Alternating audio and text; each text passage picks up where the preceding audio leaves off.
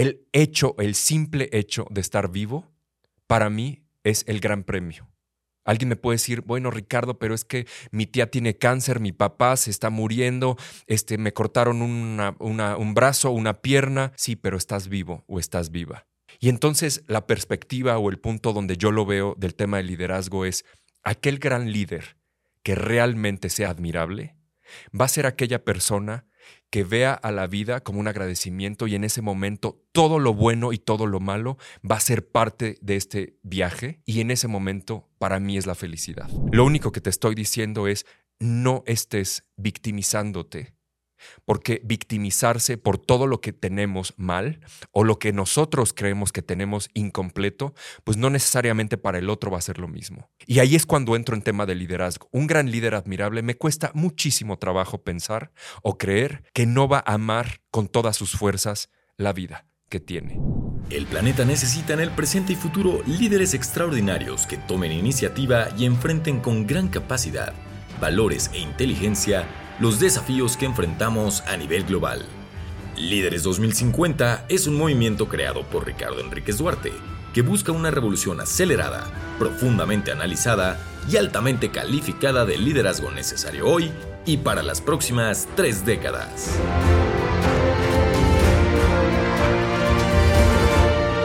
¿Qué tal líderes 2050? No saben el gusto, enorme, enorme gusto, satisfacción, ganas que me da de estar con ustedes y poderles transmitir, compartir y, por qué no, enseñar algunos de los conocimientos que he aprendido a lo largo de mi carrera.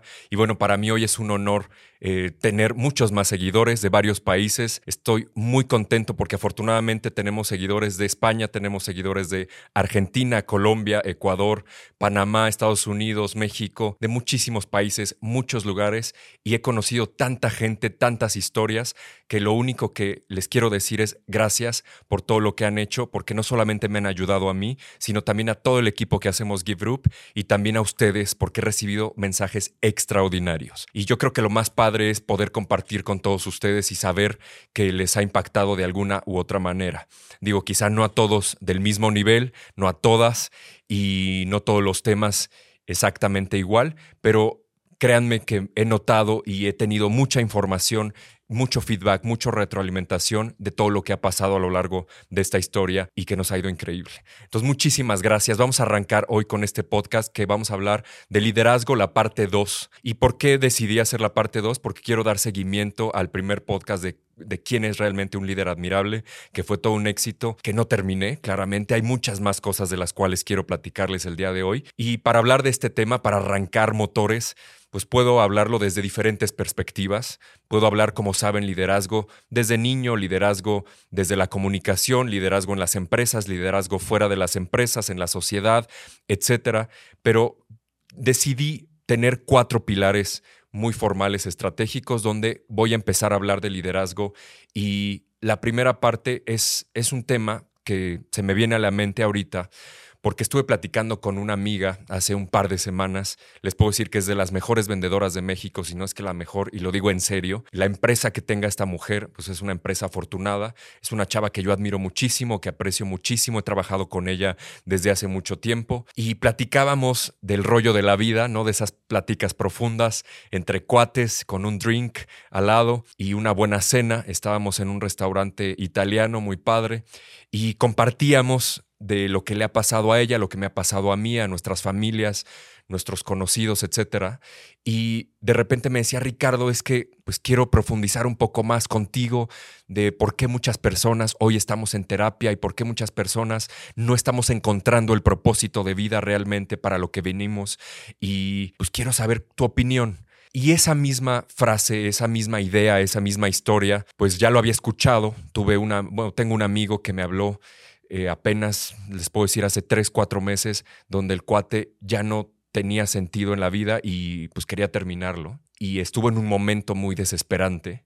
Y yo entiendo lo que es la depresión. Cuando él me dice, oye, pues ya no sé qué más hacer, etcétera, le dije, mira, pues yo no soy terapeuta, sí soy coach, no estoy certificado y también pues, he tenido mucha experiencia en empresas, pero no quiero darte un consejo erróneo. Pero lo único que sí te quiero dar es algo por lo cual quiero empezar este podcast y que tiene que ver muchísimo con liderazgo. De hecho, es una característica de los líderes 2050 que es felicidad. Van a decir, bueno, este cuate ya está de romántico y ya quiere meterse mucho al rollo de la felicidad.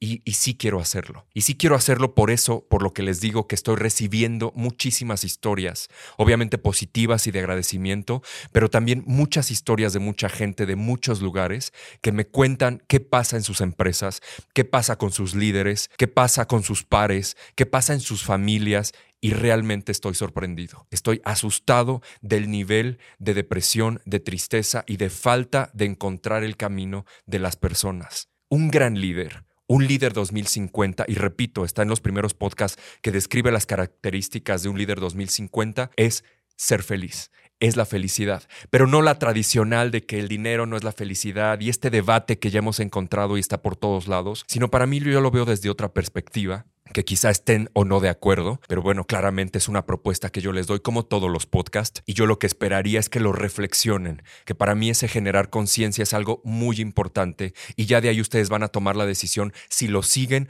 o no lo siguen. El hecho, el simple hecho de estar vivo, para mí es el gran premio.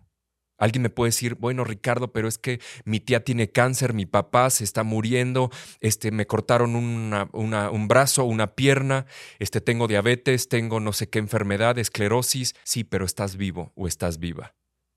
No, pero es que no me corrieron, no recibí la nómina, me dejó mi marido, me dejó mi novia, no sé qué. Sí, pero estás vivo o estás viva. Entonces yo creo que todavía le debes a la vida a pesar de todo eso. Es que tú, Ricardo, no has tenido esa enfermedad, entonces por eso no sabes ni te pones en los zapatos, ni entiendes. Híjole, yo te diría, reflexiona dos veces. Porque créanme que para unos va a ser una enfermedad, para otros va a ser un robo, para otros va a ser un secuestro, que saben que yo ya lo viví, para otros va a ser la muerte de alguien o de uno mismo, para otros va a ser un, no sé, una falta de algo, sobre todo negativo y sobre todo va a tener que ver con dinero, con amor, ¿no? Con esa sensación de querer a los demás, de sentirte amado. Una persona en la calle que diga es que yo no tengo nada, no tengo a nadie. Sí, pero otra vez, tienes vida. Y entonces la perspectiva o el punto donde yo lo veo del tema del liderazgo es aquel gran líder que realmente sea admirable, va a ser aquella persona que vea a la vida como un agradecimiento y en ese momento todo lo bueno y todo lo malo va a ser parte de este viaje y en ese momento para mí es la felicidad. Alguien va a decir, no, Ricardo, es que las hormonas, la oxitocina, el cerebro, sí estoy de acuerdo, pero la, felicidad, este, esta búsqueda de alcanzar el tesoro al final del arco iris, es totalmente efímero desde esta reflexión, analícenlo. La felicidad entonces desde el punto de vista del liderazgo, que yo lo estoy proponiendo ahora, es aprovechen el momento que tienen y la vida que tienen, sea como sea. Ojo que puede parecer que es conformismo, porque alguien dijera, ah, Ricardo, entonces quieres decir que estoy en mi zona de confort y a partir de ahí voy a estar feliz. No necesariamente. Lo único que te estoy diciendo es, no estés victimizándote porque victimizarse por todo lo que tenemos mal o lo que nosotros creemos que tenemos incompleto, pues no necesariamente para el otro va a ser lo mismo. O para mí yo puedo decir es lo peor, estoy en la peor sensación del mundo y el otro va a decir, híjole, si supieras realmente mis problemas, a lo mejor supieras qué está pasando a una persona que realmente tiene una falta de algo. Y ahí es cuando entro en tema de liderazgo. Un gran líder admirable me cuesta muchísimo trabajo pensar o creer que no va a amar con todas sus fuerzas la vida que tiene. Eso para mí sería uno de los elementos principales y características que yo les diría tengan ustedes en mente y vean este viaje de la vida como algo extraordinario, con todos los componentes, matices, escala de grises, escala de colores, escala de emociones, escala de temperaturas, escala de sabores, escala de mezclas raciales, de gente, de personalidades, de carácter, de todo, porque eso es parte de lo que nosotros estamos aquí. Ahora, entrando en el camino del liderazgo, ya con esta filosofía, me voy a bajar, como saben, está la parte metafísica, está la parte filosófica, después está la parte científica, después está ya la parte práctica, etcétera, etcétera. Ahorita ya me voy a bajar un poco más a la parte práctica. Cuando paso de esta parte filosófica de la felicidad como yo la propongo, como yo la veo de un gran líder, entonces yo lo que creo es que este gran líder lo que va a lograr primero con sí mismo o con sí misma es después ¿Cómo le voy a hacer para que las personas que están a mi lado, llámale familia, llámale hijos, llámale esposa, llámale esposo, llámale reportes directos, llámale pares, se aferren a este viaje de la vida con esa misma intensidad. Y para eso no es un discurso nada más pararse y decir, pues a partir de ahora todos, uh, aplaudan y vamos para arriba y todos felices y no va por allá. Es cómo voy a crear los mecanismos, cómo voy a crear el ambiente para que todas las personas que estén a mi alrededor puedan realmente aferrarse a este enamoramiento de la vida. Y en ese momento un líder admirable se convierte realmente en espectacular o en extraordinario. En el momento que alguien logra que otra persona pueda decir, estoy feliz con lo que tengo y quiero dar todavía mucho más, quiero llegar mucho más lejos, quiero aprender, quiero retarme, quiero invitar a otras personas a que se multipliquen, en ese momento se va contagiando este liderazgo. Entonces, desde ese punto de vista veo esta parte de felicidad que todos tendrían que reflexionar en lo positivo y en lo negativo, pero al final es parte que nos va a pasar a todos. Y van a decir, ah, no estás deseando el mal, jamás lo voy a desear. Pero seamos honestos, todos vamos a tener un tema de muerte en algún momento. Todos nos hemos enfermado o nos vamos a enfermar en algún momento. Todos hemos tenido alguna falta de dinero en algún momento, digo, al menos que un millonario. Pero ese millonario puede dejar de tener falta de amor. Créanme que conozco a mucha gente que no necesariamente el que tengan un crucero en los Hamptons en Nueva York, este, créanme que es una persona totalmente plena y totalmente llena. Entonces aprovechen lo que tienen bueno y malo, porque eso es parte del sabor de la vida. Vamos a pasar al segundo enfoque, perspectiva, y me quiero meter, como ya saben, un recordatorio. No hay que ser un jefe checklist, no hay que ser un líder checklist, que nada más le da check, check, check a todo por cumplir. Vean el video y el podcast que tengo ahí sobre este tema. Tampoco el tema de delegar tiene que ver con liderazgo, eso ya lo sabemos, es un tema más de management, de administración de personal. Tampoco es conseguir resultados a través de otros, eso es una consecuencia. Tiene que ver el objetivo final de multiplicar líderes. Pero bueno, hay algo importante que yo me quiero meter ahorita y es, antes de la retroalimentación, quiero hacer un pequeño ejercicio, que ustedes me sigan y no quiero ni que cierren los ojos. Si alguien lo quiere hacer, pues háganlo, pero es más un tema reflexivo mental. Sálganse de donde están ahorita mentalmente. Sálganse de su departamento, sálganse de su empresa, luego sálganse de su ciudad mentalmente, váyanse elevando, después sálganse del país, después sálganse del continente, luego sálganse de todos los mares, de todos los continentes y empiecen a ver a la Tierra desde fuera. Imagínense y vean todo cómo nos vemos chiquititos como microorganismos ahí comiéndonos entre todos y unos matando a otros, ¿no? Y de repente muertos y de repente secuestros y de repente envidias y de repente robos y de repente balazos y de repente acuchilladas y van a decir, bueno, pues tú por pura negatividad, no, también hay amor también hay niños naciendo, también hay gente encontrando este, su, su bienestar, su felicidad, firmando su carta de su nuevo trabajo, hay gente que se está casando, hay de todo, pero a lo que quiero llegar es obsérvenlo desde fuera. Obsérvenos a nosotros como seres humanos, cómo nos estamos moviendo. Y alguien me decía, no, Ricardo, pero estamos en el 2023 y no puedes seguir pensando así. No, no es que piense así, es que es una realidad de vida. Y entonces la pregunta es, si vemos tantas cosas alrededor nuestro, ¿por qué no ser diferentes? ¿Por qué no ser unos líderes admirables que realmente dibujen ese camino para otros o para otras y que ayuden a las personas a que sean mejores dentro de todo lo que vivimos? Pero quiero regresar con la idea. Alguien me decía, Ricardo, estamos en el 2023. Pareciera que entonces el ser humano está mucho más avanzado. Y yo le diría, ten cuidado. Porque si nos metemos a tema cerebral, que estoy estudiando neurociencias, como saben, pero tampoco todavía soy un gurú ni un maestro, ¿no? Para eso los expertos en el cerebro no me dejarán mentir o lo pueden complementar. Pero el cerebro humano, desde que somos Homo sapiens, sigue siendo el mismo cerebro humano. No ha cambiado. Hemos transformado la genética, la tecnología ha avanzado, quizá tenemos más información, pero ojo, no todos almacenamos más cantidad de información en el hipocampo.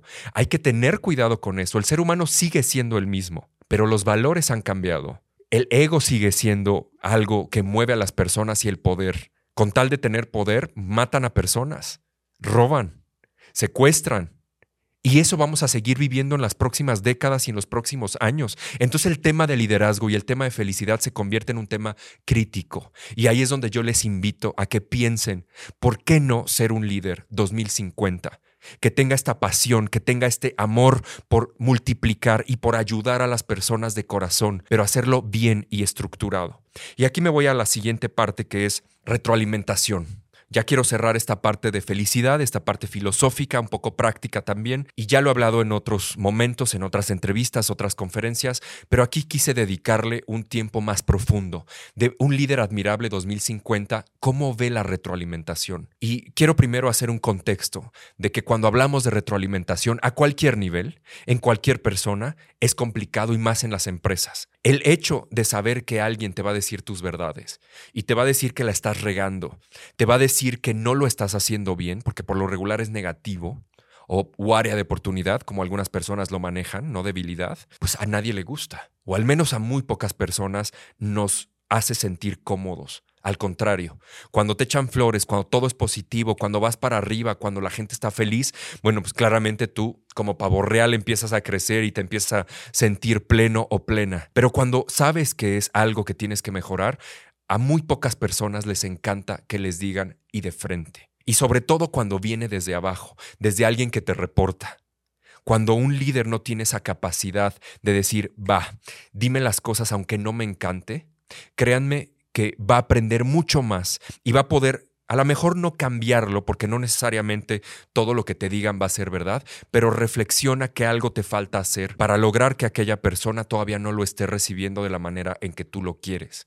Porque yo tengo una frase que a lo mejor alguien ya la dijo por ahí, pero yo nunca la he escuchado, pero yo siempre la recuerdo y siempre la promuevo, que es, si una persona te lo dice, dúdalo o puedes dudarlo. Si dos personas te dicen lo mismo, ah, todavía hay un poco de duda, pero también yo creo que empieza a reflexionar. Pero si tres personas te dicen lo mismo, tienes un problema. O puede ser positivo, o tienes un gran acierto. Pero ya que tres personas te comenten lo mismo, tienes algo en lo cual tendrías que trabajar. El tema de retroalimentación entonces se convierte en un tema crítico cuando hablamos de liderazgo admirable. Pero ojo, porque parece como que la retroalimentación se ha convertido en un tema muy coloquial, en un tema muy común, muy quemado. Cursos de feedback y feed forward y no sé qué, y de regreso y el sándwich y, híjole, eso yo lo he escuchado desde hace 30 años. Para mí eso está muy quemado. Para mí el tema de, la retroalimentación tiene que ver mucho con tú querer aceptar que quieres llegar de punto A a punto B en positivo. Y con esa decisión, créanme que todo lo que venga, entonces vas a tú poner la espalda Vas a soportar el trancazo con tal de que te ayude y que ayude a los demás a que tú seas una mejor persona. Porque al final, en el fondo, el tema del liderazgo, como lo saben y lo he dicho, y no me voy a cansar de repetirlo, tiene que ver con el que tú seas un buen ser humano. Obviamente inteligente, capaz, que ayude a los otros, que los multiplique, que aprenda, que se rete, etcétera, pero que tú seas una buena persona. Yo no he conocido un líder admirable que no sea buena persona. Y, al contrario, hay buenas personas pero que no son líderes. Tienes que hacer ciertas cosas para lograr que las personas te sigan, te crean, te respeten, te admiren, pero sobre todo se conviertan en líderes monstruosos en positivo. Saben que esa palabra la ocupo mucho porque me gusta siempre magnificar las cosas buenas. Y cuando ves un líder de ese tamaño, dices, wow con este cuate, wow con esta chava. No había visto esa perspectiva y realmente me encanta. Se me viene a la mente apenas vi, estaba en TikTok, que TikTok por cierto me encanta ahora con todos los resultados que hemos tenido. Y veía a una chica que está en, en Shark Tank que se llama Marisa Lazo, porque la investigué, yo no la conocía, no tenía el honor de, de saber quién era. Y, esta, esta, empresaria, que entiendo que vende pasteles por ahí, platicaba una historia que decía es que nosotros en mi empresa ayudamos a nuestros empleados a que sean mejores y que, pero más allá de eso, a que tengan una mejor casa. Si el baño está mal, se los ponemos increíbles. Si la cocina está mal, se las hacemos padrísima, no sé qué. Contaba que le, le platicaba a otro empresario, oye, ¿y cuánto te cuesta eso? Y dice, pues ni lo he contado, pero me encanta sentirlo. ¿Y por qué traigo esto aquí a la cámara? Primero le mando un saludo, no tengo el gusto, ojalá tenga el gusto de conocerte, Marisa. Solamente por eso me atrapaste y te felicito por eso. Pero más allá, porque en el momento que vi el video le brillaban los ojos y se le hizo una cara de ternura y de emoción y de felicidad que muy pocas veces he visto. Hablaba desde el corazón, o a menos que sea una gran actriz, que no lo creo. Y ese tipo de detalles, ese tipo de cosas es cuando dices, va, esta persona tiene algo. Hay que escuchar y hay que valorar y aprender y reconocer. Es un tema de decidir que tú quieres crecer. Es un tema de decidir que quieres acelerarte. Pero sobre todo es un tema de decir, va, lo voy a soportar, pero va a ser por un bien común, por un bien positivo y que me va a ayudar no solo a mí, sino a los otros. Y bueno, hay una parte que, que me quiero ya mover un poco, pues ya llevamos casi 20 minutos. Y es la tercera parte de este de este podcast que tiene que ver con el enfoque ahora de liderazgo de cómo conectar con las personas. Ya lo he hablado en, ciertas, en ciertos momentos, pero yo hice una ruta de pasos que van a decir, bueno, este loco, pues sí, como saben, me gusta generar valor agregado y muchas veces son métodos o metodologías muy prácticas o muy sencillas, bastante lógicas, que tampoco me las doy como, ay, wow, Ricardo este, hizo algo rocket science o demostró el hilo negro de no sé qué cosa, algo mega científico y no pero a lo mejor alguien no lo había visto desde ese punto de vista estructurado. Y de esa manera a mí se me hace práctico en mi mente poner ciertos pasos para llegar a conseguir un objetivo cuando hablamos sobre todo de liderazgo. Y cuando hablo de conectar gente, esto nace porque en muchos de mis clientes que ya vamos a llegar a 100, por cierto, en cuatro años que estoy feliz, de todos tamaños, colores, sabores, empresas, industrias, cada vez más gente hemos capacitado y entrenado, les puedo decir, a miles de personas. El impacto ha sido increíble y el feedback, el resultado ha sido extraordinario y solamente les agradezco no solo a los clientes, sino a todo el equipo de gente que me ayuda para que logremos conectar y logremos transmitir con estas personas. Pero bueno, estos pasos que les menciono los tengo aquí en el iPad y, se los voy a decir porque cuando yo llegaba con estos clientes o llego, muchas de las cosas que me dicen es, Ricardo, es que no puedo, no puedo conectar, sobre todo con los jóvenes, no puedo conectar con gente que es diferente a mí. Y entonces yo dije, mm, sí se puede, vamos a pensar cómo hacerlo de forma muy práctica y se me ocurrieron estos pasos que ahí les van. El primero es decidir. Van a decir, tú hablas mucho de decisión siempre. Porque yo puedo venir aquí, tratar de convencer y tratar de hacer una fiesta y poner payasos y, este, digo, en el sentido figurado, ¿no? Y poner mil cosas y cohetes y lo que quieran. Pero si la persona no quiere, si no llega a ese toque de felicidad de vivir la vida al máximo y con la intensidad positiva en lo bueno y en lo malo, pues no va a funcionar. Por más libros que lea, créanme que yo conozco muchísima gente que lee y lee y lee y yo les digo, ¿y, ¿y cuándo lo aplicas en tu vida personal? No lo aplican. El conocimiento no te sirve de nada si tú lo almacenas. Tienes que ponerlo en marcha. Entonces ahí les van los pasos. El primero es decidir. Decidir que quieres ser un líder admirable, que quieres conectar realmente. El segundo es investigar. Van a decir, eso suena maquiavélico, un poco negativo. Mm, yo te diría no. Y ahorita te digo por qué. Investiga a la gente que quieres influenciar. En Facebook, investiga qué comida le gusta, este, cuál es su deporte favorito, si puedes llegar a los miedos, ¿no? Esa parte interna que casi nadie comparte, sería sensacional. Pero para llegar a esa parte, tienes que trabajar un poco más. Pero en general, su familia, sus gustos, sus sueños. Sus sueños. Por tercera vez, sus sueños. Porque si tú quieres influenciar a alguien y esa persona tiene un sueño muy grande que jamás te va a compartir y tú crees que la persona la tienes que llevar por otra dirección, esa persona va a estar frustrada se los he mencionado muchísimo.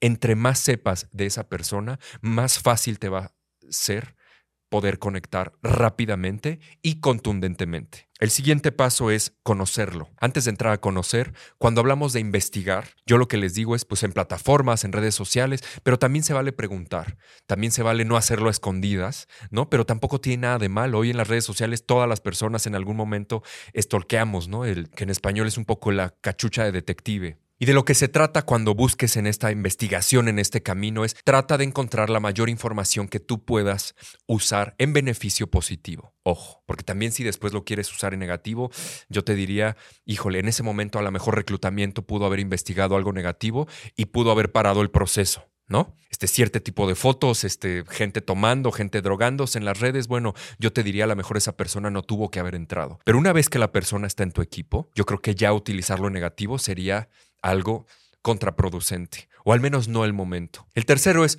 conócelo.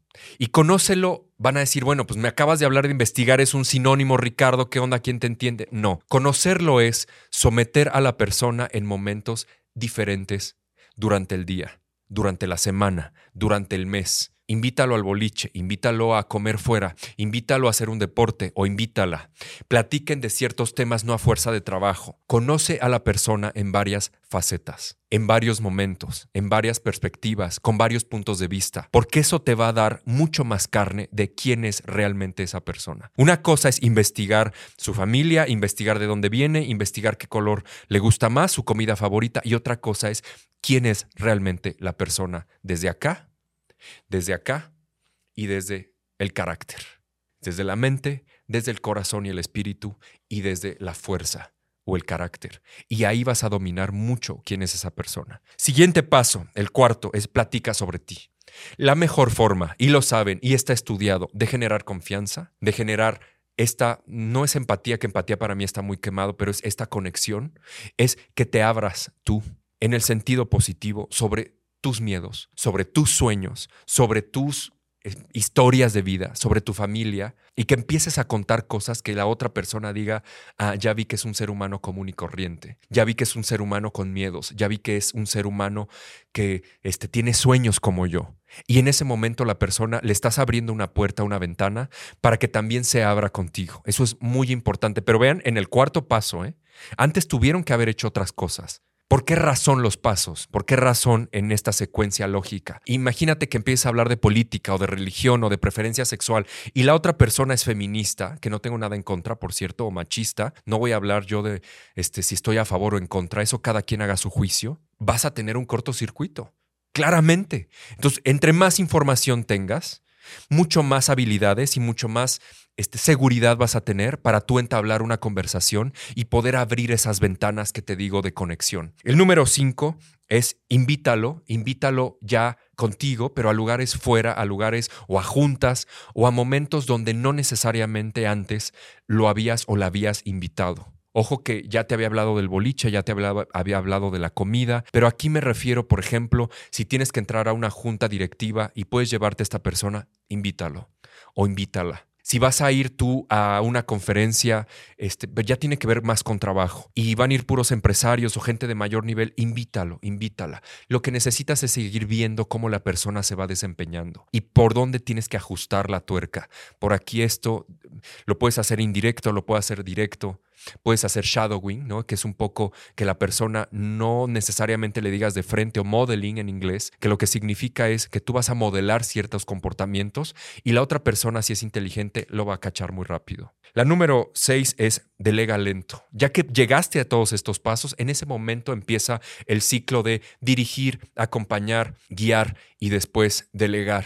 Hasta ese momento y no desde antes. Porque ya sabes miedos, ya sabes tiempos, ya sabes balance de vida, ya sabes lo que quiere, lo que no quiere, si le mueve el dinero, si no le mueve, una palmada en la espalda, etcétera, etcétera, etcétera. Y después es mide, obviamente mide con cuando tú estás dando y delegando, pues mide qué tanto la persona te está respondiendo, qué tanto está esa persona eh, eh, no solo actuando, sino desempeñándose y entonces ajusta en positivo. Y la que sigue es entonces comunícate con confianza y multiplica a ese gran líder que tú esperas o que tú quisieras que llegara a ser. ¿Y por qué digo quisieras? Porque no todas las personas quieren llegar a ser líderes admirables. Hay personas que quieren quedarse en la zona de confort y lo sabemos todos. Pero hasta ese momento y vas a conectar de una manera impresionante. Sígueme en serio estos pasos y créeme, vas a tener resultados muy impactantes, extraordinarios. Vas a decir, Ricardo, son muy fáciles, yo ya los hago, sí, pero el orden es importante y la profundidad en la que lo hagas es importante. Y con la secuencia y la intención última de multiplicar y conectar con una persona para convertirlo o convertirla en un líder admirable. Y bueno, yo para terminar este podcast, el último enfoque que quiero darle de liderazgo admirable y que alguien me lo pidió de ustedes del público es, Ricardo, ¿cómo le hacemos en el liderazgo con los niños? ¿Cómo podemos liderar a niños para esos este, papás o futuros papás o mamás? Yo tengo tres hijos maravillosos, increíbles, y créanme que van a decir, bueno, pues que tú eres experto en eso y ya te graduaste.